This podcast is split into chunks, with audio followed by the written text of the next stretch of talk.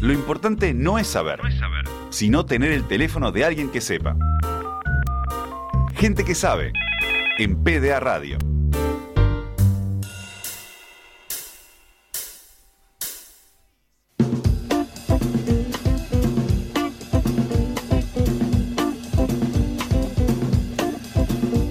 Mis ansias de saber se regocijan cada vez que hay que recibirlo a Juan Manuel Montoro al aire para hablar de semiótica y deporte, en este caso para hablar de quiénes son los que saben de deporte. ¿Cómo andás, Juan Manuel? ¿Cómo andás, Facu? ¿Cómo andás, Seba? Bueno, un placer y muchas gracias como siempre por, bueno, por, por la invitación, digamos, ¿no? Vos sabés que yo soy un gran Este- fanático de este espacio. Sí, sí, bueno, bueno, la verdad se, se- se agradece. Yo quería arrancar una situación, no sé si a ustedes, obviamente a todo el mundo le debe pasar, la típica discusión en la que estás hablando de un tema, por ejemplo, eh, ¿quién fue el mejor jugador de la historia? Y siempre sale uno que dice, no, no, primero definamos qué quiere decir ser el mejor del mundo, ¿no? ¿Qué quiere decir ser el mejor de la historia? Bueno, los semiólogos somos- solemos ser casi siempre los personajes o desagradables que, que- que estudiamos justamente esos procesos de sistema de significación y somos los que hacemos esa pregunta. Eh, la primera columna lo que hicimos fue tratar de entender de qué, de qué hablamos cuando hablamos de deporte. Y ahora eh, tenemos esta columna que se llama Gente que sabe. Yo también soy gran fanático, sobre todo de, las, otras personas que, que, vienen a hablar. Y, y- y para una persona, para, para un semiólogo, es un lugar un poco incómodo estar ubicado como una persona que sabe, entre otras cosas, porque tenemos que explicar qué es lo que sabemos, es muy difícil que nos entiendan qué es lo que sabemos. Entonces, eh, eh, un poco el trabajo que vamos a hacer en esta columna es aplicar ese mismo recurso de, de autorreferencia, como dice Pincho Rodríguez, que son los relatores, los semiólogos somos iguales, y entender por qué un semiólogo, un médico, un historiador, un especialista en género son gente que puede saber de deporte. Eso es una buena definición de, de gente que sabe, ¿no? Gente que eh, conoce cosas que cuando las explica los demás no la entienden. Bueno, es, la- es una definición que no, no está muy buena, ¿no? A mí me parece por lo menos que, que, no sé. Yo creo que acá una cosa que está buena empezar es con el, el, el, digamos, el, el profeta mayor de todos los semiólogos, que es claramente Humberto Eco. Eh, por más que a Felipe le encante decir que yo soy amigo personal, la teoría de Humberto Eco de, me permite ser amigo de él, porque él básicamente quien lee tu libro es tu amigo, coopera contigo. La, la ouija de Humberto de- Eco son sus libros. Vos te, No, te no, comunicás con el más allá a través de sus colabora, libros. coopera, esa es como la terminología, digamos. Entonces, bueno, sí, en ese, en ese sentido sí eh, puedo hacerlo. Pero en la Universidad de Bolonia, que, ahí es donde están este, bastantes, toda la, la- obra que desarrolló Eco, hay como dos anécdotas que se cuentan, las cuenta particularmente qui- quien hoy da el curso que daba Eco, que es semiótica interpretativa, que es Claudio Paolucci, que sabe mucho de todo esto, lógicamente. Hay dos anécdotas de Eco que cuentan que ilustran cuál es la relación que Eco tenía con el conocimiento, con su propia imagen de ícono cultural de tipo que sabía mucho. Cuando Eco muere, eh, el diario La República de Italia, el gran titular era el hombre que sabía todo. Claro. Este, eso era, una, era algo que al parecer le ponía un poco incómodo a Eco. De hecho, eh, siempre nos preguntamos, ¿es ¿quién es la persona que escribe, el, que guiona los programas del tipo ¿Quién quiere ser millonario? ¿no? Que es un formato que se replica en todo el mundo. Bueno, hay una gran discusión en Italia de si Eco fue la persona que guionó eso en sus primeros años de carrera, porque a Eco le costó mucho entrar en la universidad y había un programa que lo conducía una celebridad italiana, este, y él siempre negó la idea. De hecho, eh, Paolucci cuenta que lo único que Humberto Eco sistemáticamente borraba de su perfil de Wikipedia cuando se lo intervenían era eso, que él era, había sido el redactor de ese programa. Era como el escritor fantasma, o eso se dice, y a él no le gustaba eh, que eso se dijera. toleraba cualquier cosa menos el hecho de haber sido la persona que escribía ese programa. Y otra cosa es que Eco tenía una biblioteca de 5.000 libros.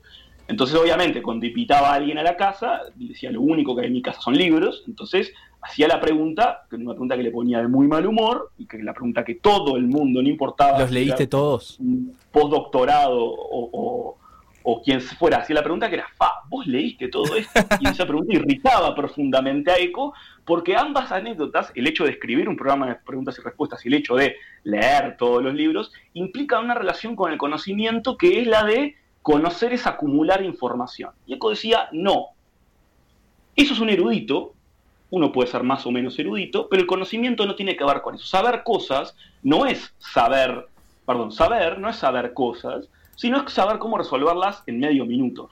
Eh, y eso tiene que ver, es una postura particularmente semiótica, porque si entendemos cómo funciona un signo, un signo tiene una idea, digamos, un objeto, que le asignamos una unidad de expresión, una palabra, un dibujo, lo que fuera, pero lo importante de que sea signo es que genere un tercer valor, que en semiótica se llama interpretante, y ese valor proyecta algo nuevo. Vamos a poner un ejemplo bien claro. A ver. En fútbol. Si te pega una patada al borde del área, ¿qué es? Y si está fuera del área es penal. Fuera del Perdón, área. fuera, del área no es penal, es tiro libre.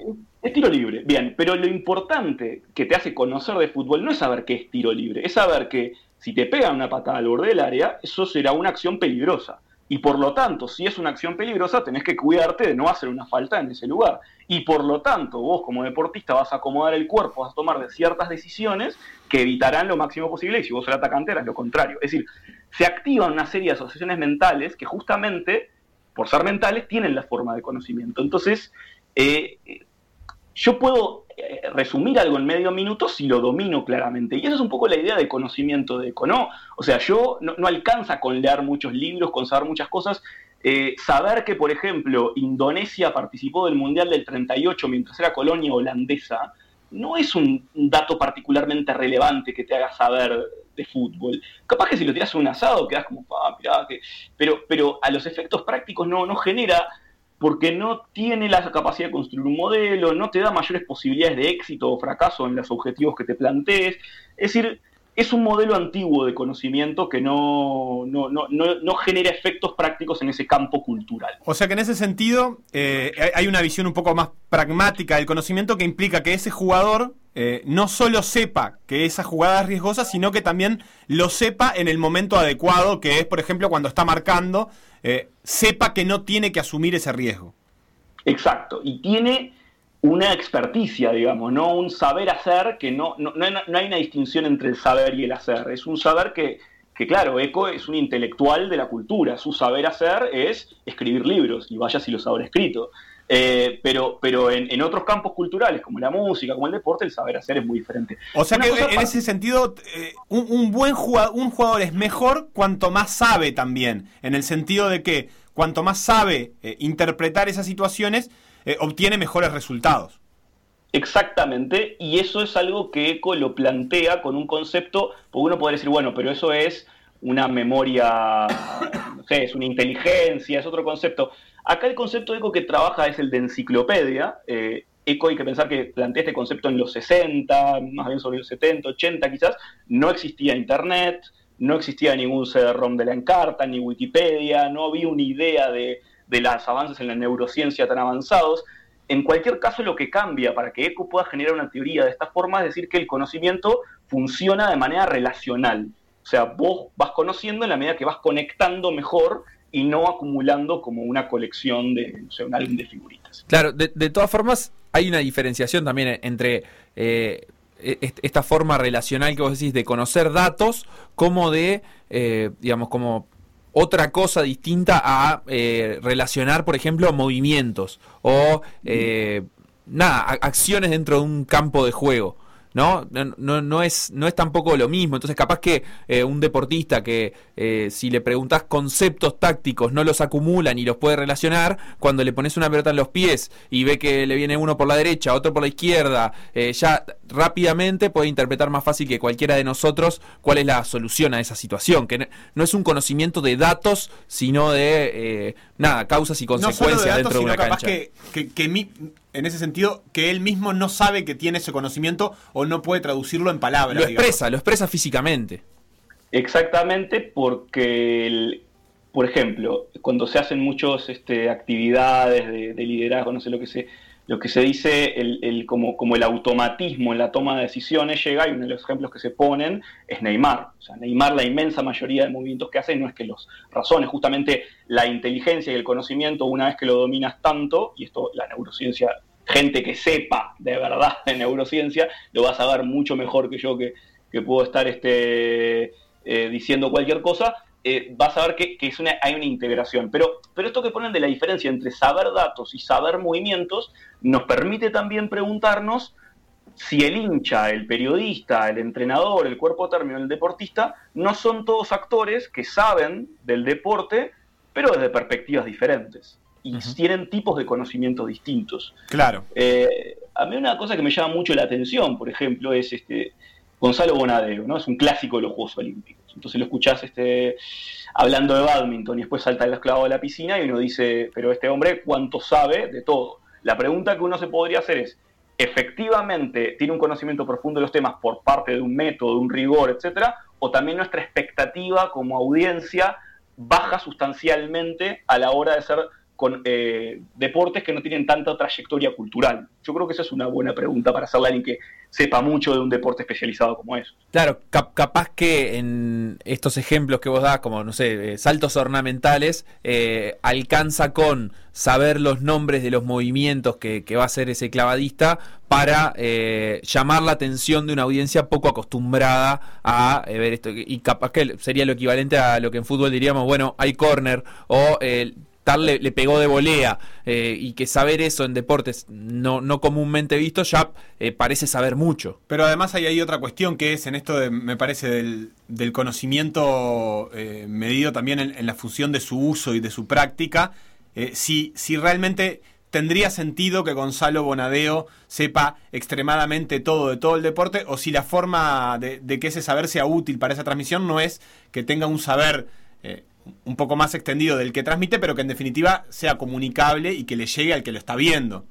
Este, Podríamos decir que el equivalente de Gonzalo Bonadeo de saber todo sobre todos los deportes es el equivalente a Humberto Eco de haber leído los 50.000 libros. O sea, si el valor que le asignamos como figura cultural es esa visión transversal, no es una cuestión de que domina el detalle, porque los deportes, y en ese sentido, como cualquier esfera cultural ocurre, y eso es un, Eco habla de muebles narrativos. La enciclopedia no solamente son datos y, en estructura, em, digamos, como esqueleto de la cultura, también tiene que ver con cuáles son los términos que usás, si dominas la jerga, si, podés tener, si tenés capacidad de prever qué es lo que va a ocurrir.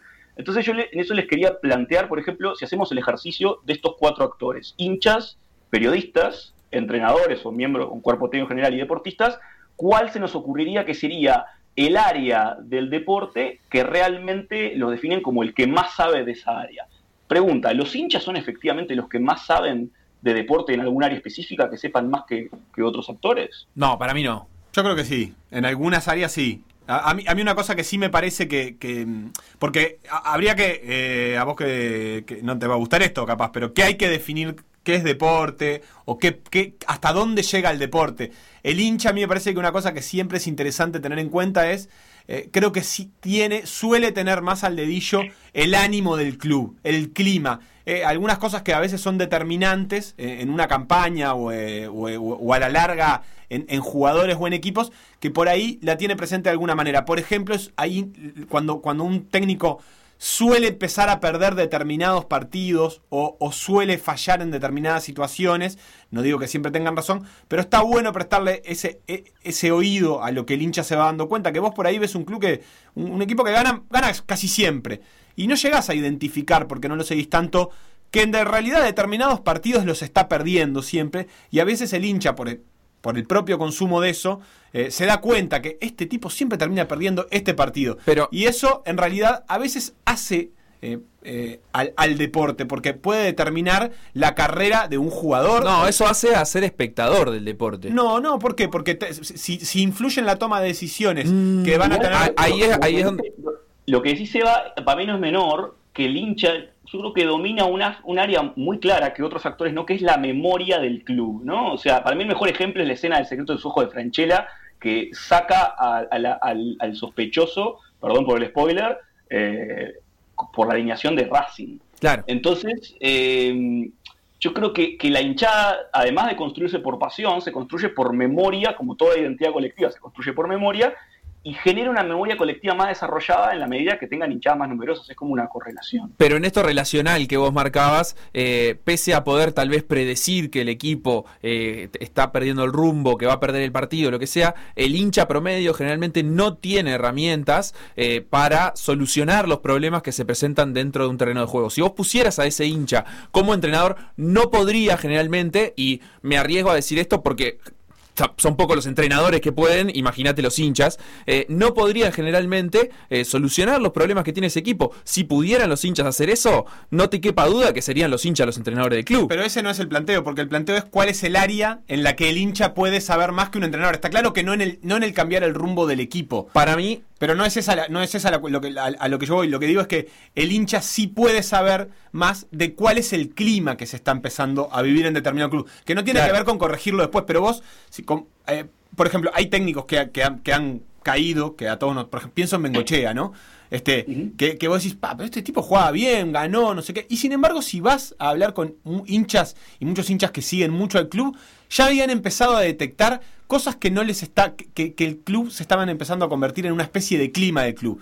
Lo cual no significa ni que sea ni que ese conocimiento sea verdadero o no, pero creo que interpretan en eso de la memoria colectiva una parte del club que no es menor. Claro, pero ahí volvemos a qué es saber de deporte y para mí si el objetivo del deporte es ganar partidos, salir primero en los 100 metros llanos eh, o tirar la jabalina más lejos, eh, el que sabe más de deporte es el que más me puede ayudar a eso. Pero no hay un objetivo del deporte que sea empatizar, por ejemplo. pero para el hincha, para quien el club forma parte de su identidad, un montón de cosas, puede ser un poco más complejo. Yo creo que está claro, o sea, el hincha es más discutible, el entrenador me queda clarísimo que es el actor que más sabe de la dimensión estratégica, de la visión macro.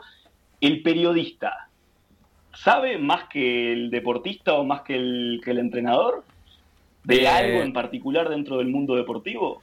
Este, lo, lo, que es interesante ahí es preguntarse qué periodista, ¿no? Porque bueno, el, digamos, supongamos al mejor de los periodistas en, cuanto a preparación, a eh, adquisición de, conocimientos variados, a eh, recoger las, las, visiones y opiniones de, los distintos actores.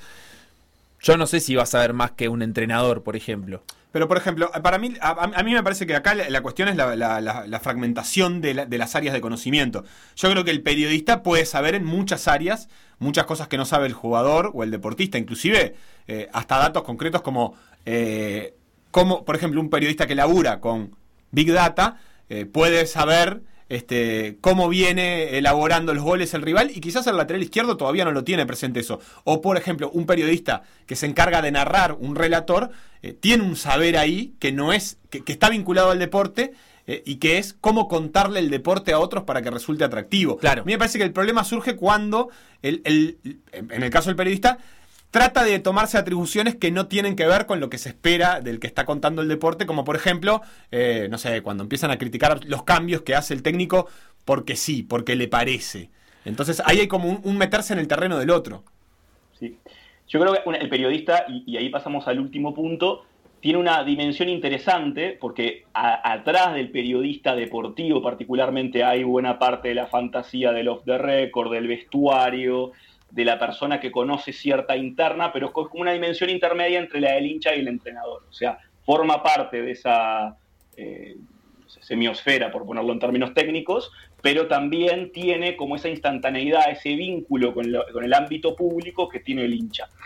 Eh, yo igual, el último punto me parece interesante porque si hablamos de conocimiento, de, de datos, de información, queda claro que cualquiera de estos tres maneja distintos niveles nunca nadie se ha puesto a pensar, o poca gente se ha puesto a pensar, si el deportista en sí no es el actor que más sabe en función de que es el que maneja el uso del cuerpo. Si, la vez pasada definimos, por ejemplo, que para que alguna actividad sea deportiva tiene que tener un despliegue físico, tiene que tener un régimen de interacción con algo, con un balón, con un rival, con un espacio, con lo que fuera. Bueno, eh, es lo que decíamos al principio, el deportista maneja muy bien eso. Eh, la otra vez que ustedes em, eh, hablaban con eh, Andrés Zamora, maratonista, ¿no? Y, les contaba cómo él tiene que administrar el cuerpo para ver si le, en qué momento tira qué para llegar a los 42 kilómetros.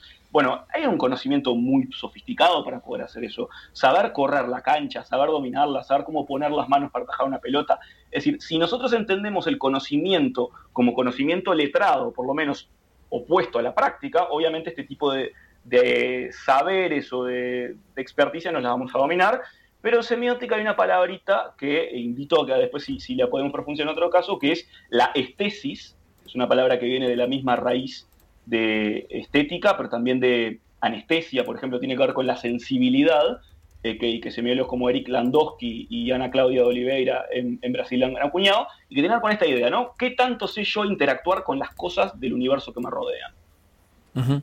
No sé si lo ven por ese lado, eh, que puede haber una vía para explicar y que a lo mejor el conocimiento está, pero lo que no hay es una forma cultural para que lo pueda expresar. Yo creo que lo, interesante de pensar eso del deportista también, eh, creo que es así, y, también está el caso de los deportistas que se transforman o que empiezan a cumplir funciones periodísticas, eh, y ahí eh, se empieza como a... Lo que pasa es que ahí modificas el universo que te rodea. Claro. O sea, eh, el, deportista puede solucionar el problema dentro de la cancha porque tiene un universo y cuando pasa a ser periodista, está muy bien que él, haya conocido otro universo como deportista, pero tiene que conocer un nuevo universo. Por eso no funciona en todos los casos el, el deportista que pasa al periodismo. Y que el que pasa a entrenador y el que pasa a dirigente. A mí de, todo esto que planteas hay una cosa que me gusta mucho y es que yo siento que esto, capaz que no dicho de esta manera, no analizado de esta manera, pero está presente todo el tiempo en el deporte, sobre todo en las relaciones de poder. Cuando hablamos de que un presidente de un club eh, se cree más que el entrenador y entonces lo cambia o él decide los fichajes, etcétera, estamos hablando de esto, de quién, en definitiva, quién sabe más y cómo se relaciona el poder en base a esto. Cuando un jugador se dice que está rompiendo el vestuario porque es el que lidera a sus compañeros y quiere dirigir él el equipo y en realidad él se siente más importante que el entrenador, eh, estamos hablando de esto también, pero en, en términos prácticos y contando una historia concreta. Pero en definitiva es una disputa de poder entre los distintos actores de a ver quién sabe más. Y pasa también con los periodistas. Eh, cuando, eh, digamos, discuten a un entrenador o discuten a un jugador o lo ponderan o lo halagan. Eh, es decir, siempre hay una expresión de todo esto en el ejercicio de los poderes que, se van entrelazando ahí. Sí, y, aparte esa cuestión más política, yo noto que, que, está empezando a haber un cambio, capaz que esto es una ilusión mía, pero no sé, ustedes me dirán, de que esa imagen acartonada de que el saber deportivo era un saber que se tenía que conseguir exclusivamente por vía universitaria, si vos no eras abogado, no podías tener un micrófono para hacer un programa deportivo, eh, está empezando a cambiar y estamos empezando a entender que hay algo en el núcleo de la actividad deportiva que a lo mejor hay que desarrollar formas semióticas, eh, como decíamos antes, interpretantes, canales de expresión para que ese conocimiento que existe, que lo tiene el deportista, lo pueda encontrar una manera para expresarlo en un medio, en un formato, pero, pero está empezando a abrirse esa cancha. Pero vos pensás que está empezando a abrirse en qué sentido? En el sentido de que más gente accede a, poder trasladar esa información, a, hacer un canal válido para trasladar la información? En primer lugar, en que el deportista tiene una voz que antes no tenía. Yo creo que eso es, eso es este requisito, es una condición, es decir, eh, como bien dice Facu también, es muy difícil apartar la, la, cuestión del poder de la cuestión del conocimiento, ¿no? Parte porque conocer también implica un autoconocimiento de que, de que, que saber existe. Eh, después lo otro que yo pienso es que, que, está empezando a ver, como el deporte en general se empieza a especializar como todas las cosas, mm, deja de ser menos unidireccional la lectura de un partido. Vos ves un partido de fútbol, es un partido de básquetbol, y puede haber una explicación de por qué pasó lo que pasó, pero a lo mejor eh, si ese actor tiene voz y puede decir cosas, puede explicar ciertos fenómenos que, que, se escapan a la mirada. Esto yo pienso que el futbolista o el, el jugador de básquetbol o el tenista lo comparte con otros eh, puestos técnicos, como puede ser un médico. O sea, un médico ve una caída y entiende al ver la caída qué es lo que pasó por, porque hay un signo que lo está identificando. De hecho, eh, la, la sintomatología es, una, es una corriente de la semiótica que después tiene un gran desarrollo dentro de la medicina, pero yo al poder entender algo, creo que, que, está empezando a pasar con futbolistas, basquetbolistas, que después eh, eh, empieza a haber un conocimiento transversal en otros roles, decir, fa, ¿por qué perdió este equipo este partido? Y bueno, capaz que no es porque todo lo, siempre pierden contra los la camiseta de este color, sino capaz que porque miralo cómo, cómo salía el lateral izquierdo en esta jugada concreta. Y vos lo entendés si estuviste en esa situación y tuviste que encarar el lateral izquierdo y veías que cómo era que reaccionaba. Claro, así todo, eh, digamos, puede existir cierta arrogancia desde todos los sectores, del periodista que se cree que sabe más, el entrenador que cree que sabe todo, o el jugador que cree que conoce y sabe, porque efectivamente conoce desde el deporte desde un lugar que no los demás conocen, pero puede existir la arrogancia de decir, ah, no, yo sé por qué perdimos, o yo sé por qué pierdo, por qué gana este equipo, y en realidad hay muchos especialistas, tanto entrenadores como analistas de datos, como, eh, no sé, eh, médicos, deportólogos, que pueden venir a ayudar y explicarle a ese deportista cómo podría mejorar o cómo eh, qué otras explicaciones podrían darse en la preparación de ese equipo, no, no, solo en lo que pasó dentro de la cancha en concreto ese día, eh, para, para, que ese equipo pueda ganar más o, para, o el por qué ese equipo eh, no ganó o sí ganó ese partido, ¿no? Sí, yo creo que, que en algunos más que en otros, ¿no? Sí, vos sabés que en el, documental de Bielsa había una frase, él hablaba de su capitán, que ahora no me acuerdo si es Cooper, o la, verdad es que no me acuerdo el nombre, y decía, es un gran chico y la gran virtud que tiene es que es lo suficientemente grande para ayudar a los demás y lo suficientemente humilde para dejarse ayudar cuando lo necesita. Y eso lo convertía en el capitán y en el eje de su equipo. Eh, en definitiva es esto de que está diciendo también Facu, que está diciendo vos, de asumir que tengo un área de conocimiento en la que por ahí soy el mejor, en el sentido de que soy el que mejor puede resolver determinadas situaciones, en este sentido práctico que decías vos, y tengo otras en las que no. Incluso hasta por la posición en la cancha, porque vos podrías decir, eh, Juanma, no sé, capaz que me estoy tirando mucho de la piola, que hay jugadores que incluso dentro de una cancha saben más para jugar en determinada posición, pero eh, hay otro que por ahí uno podría decir es peor, pero en realidad para ese momento, para esa situación y para ese lugar de la cancha, sabe más, porque resuelve mejor las situaciones en ese lugar, y en definitiva así se construyen hasta las posiciones en las que juega cada jugador. Sí, sí, sí, sí. Sí, y, y, bueno, en eso que, un poco lo que, lo que están diciendo al final, creo que como un buen cierre de esta, esta columna, esa cuestión como más transitiva, o el hecho de que conocer en parte tiene que ver, si pensamos el conocimiento siempre como red, ¿no? que es con lo que empezamos esa noción más semiótica y no tan este, de, acumulación de información, si lo pensamos como red, está en la mayor cantidad de, de nodos que tengas cerca y, de, conexiones que puedas establecer, y eso implica eh, poder transmitir conocimiento, pero también poder recibirlo eh, y también poder enfocarlo hacia ciertas actividades concretas. O sea, yo no tengo duda que, en los últimos en Uruguay no ha habido nadie que supiera y eso saber pegarle a la pelota mejor que, no sé, que el chino Recoba, y eso es un conocimiento, porque tiene que ver con esta idea de estesis que hablamos al principio. Saber cuando la pelota sale del pie que va a entrar en el arco, eso es un conocimiento muy sofisticado cuando, cuando vos decías quiénes saben de deporte como, como pregunta desencadenante, podemos contestar que muchos saben de deporte y desde lugares distintos. Y yo me quedo con una frase que tirabas vos de, Humberto Eco, de que saber no es saber cosas, sino saber encontrarlas rápido, en, poco tiempo. Y a veces ese encontrarlas rápido cuando hablamos de deporte, que puede ser dentro de una cancha o en la preparación para un campeonato, para un partido, para una competencia, ese encontrarlas rápido puede tener que ver con qué tan buenos o qué tanto saben los profesionales que tengo alrededor. Porque puede ser un compañero de equipo eh, que me ayuda a encontrar rápido una solución a la jugada, o puede ser un entrenador que me ayuda a encontrar rápido una solución táctica para el partido que viene, o puede ser un médico que me ayuda a encontrar rápido una solución para el 15 de tobillo que me hice y que me, dejaría fuera por un par de semanas, ¿no? Tal cual. Sí, sí. Bueno, Juanma, muchísimas gracias. No sé si queda alguna idea más por, por redondear y si no, será hasta la próxima. No, simplemente eso. Este, agradecimiento a ustedes y a todos los que saben que permitieron que, podamos estar haciendo estas cosas.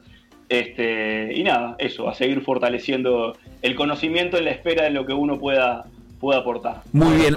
Antes, antes de despedirte, el gran Humberto Eco, dice Marcelo en un mensaje acá, entre muchas cosas, el mejor novelista del mundo. Yo amo su obra, pero por mi condición de hincha, él me odia. Las paradojas de mi vida. Era un buen mensaje para cerrar eh, halagando a Humberto. Muy bien. Un abrazo. Un abrazo. Lo que pasó en por decir algo, revivirlo en pda.uy o buscar los podcasts en SoundCloud, Mixcloud o Spotify.